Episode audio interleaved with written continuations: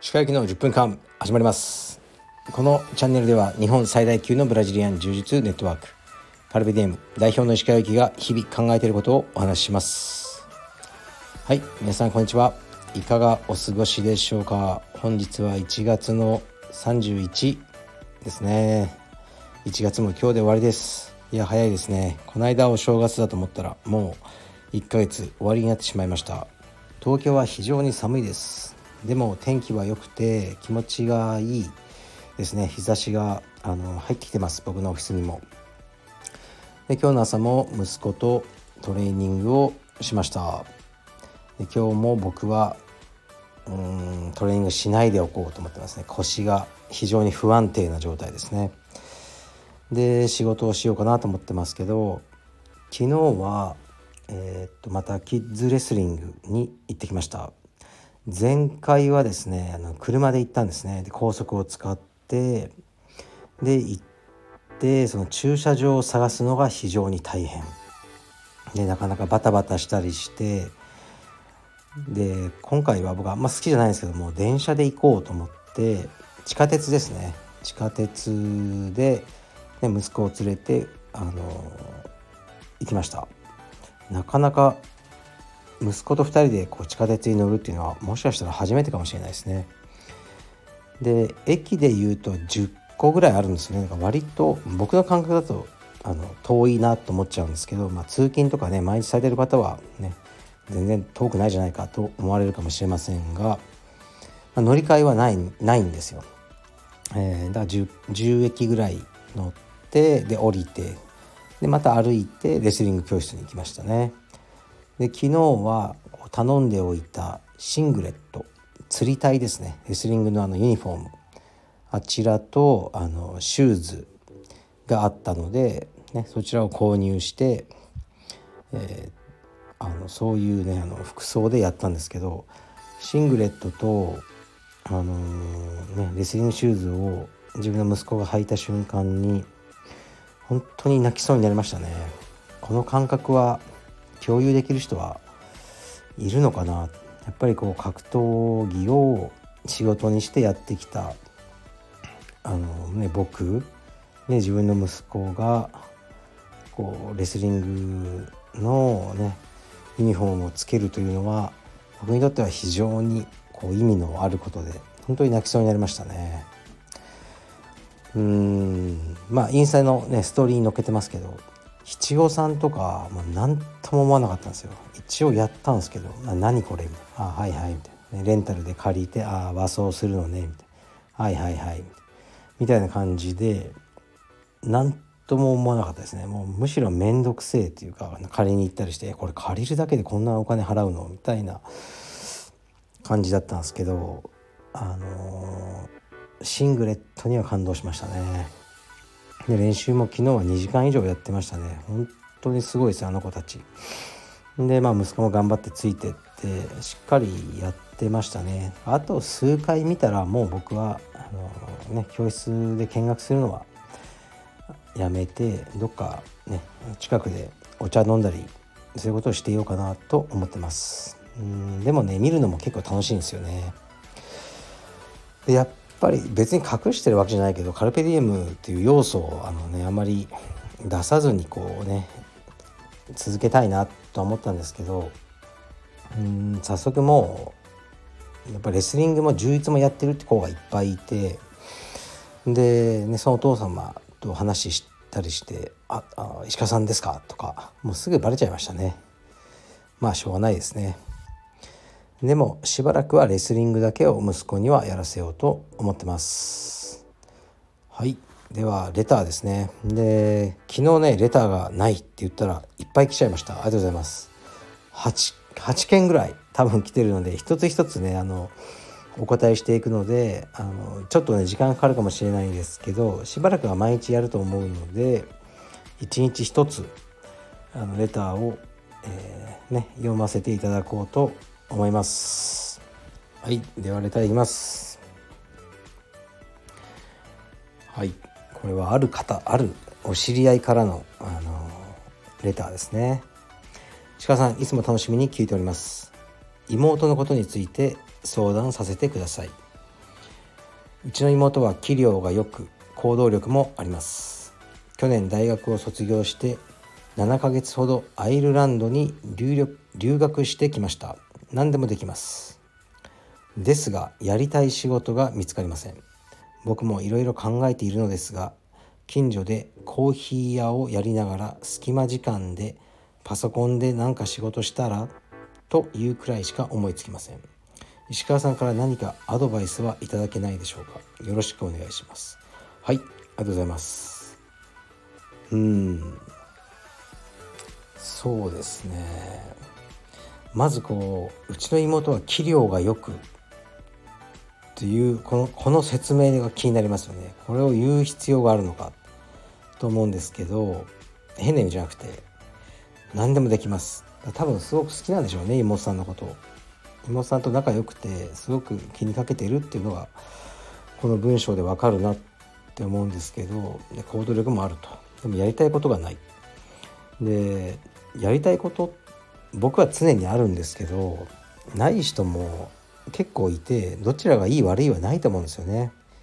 こう僕のようにやりたいことが常にあってそれに向かって一応こう頑張るような、まあ、生き方んでもまあやれない時にそれがすごくねストレスになっちゃったりするんですよね。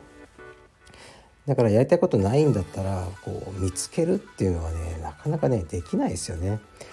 僕もやりたいことはこう見つけたことはないですね。出会ったというかあのいつの間にか出てきたっていうのが大体正解だと思うんですよね。やりたいことを見つけるぞっていうのは結構ハードル高いと思いますね。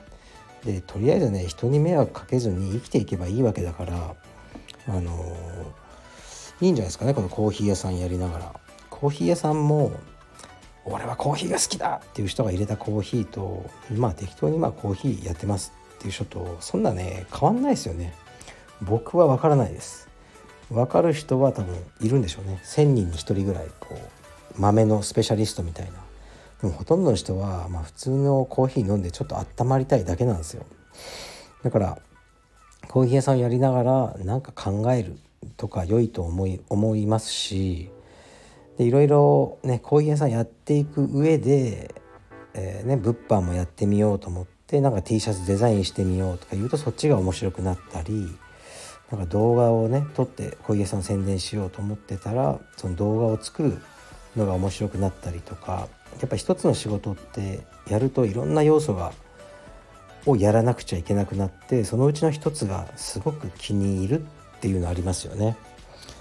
からとりあえずは行動あのねその大きな借金を抱えるようなのは危ないけど、まあ、小さなコーヒー屋さんとかいいんじゃないですか。やりながらつまんなかったらもうやめると。で面白くなってくるんじゃないですかね。やりたいことかどうか分かんなくてもとりあえず儲かったら面白いですよ。うん。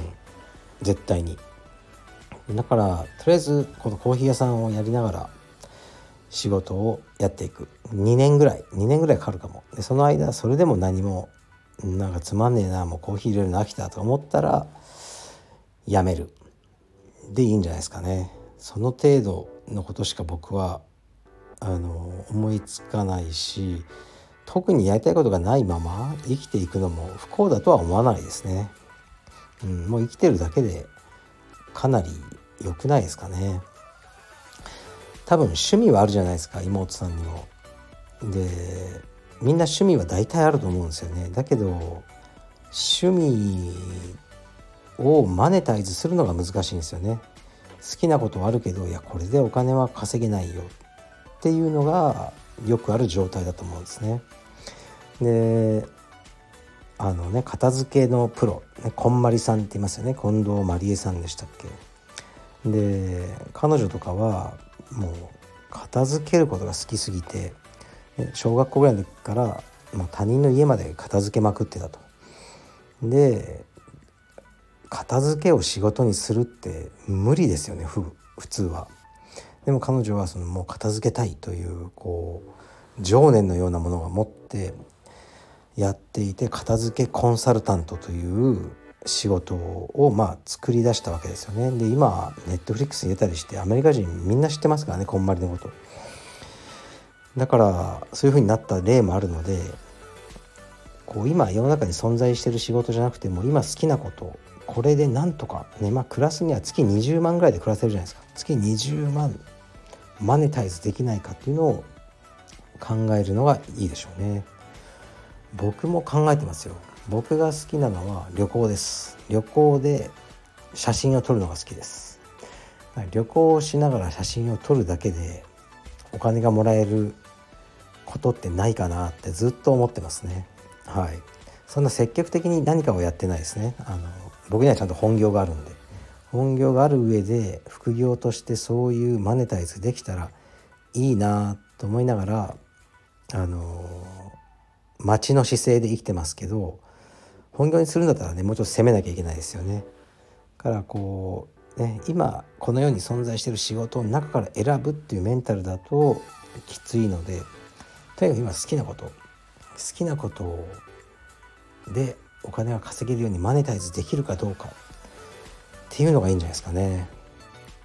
うんまあ難しいものもあると思いますよ。これはマネタイズできないだろうっていうのもあるだろうけどなんだかできるんじゃないですかねやっぱこの世の中って全ては仕事で成り立ってるのでなんだかあるんじゃないかなと僕は思います。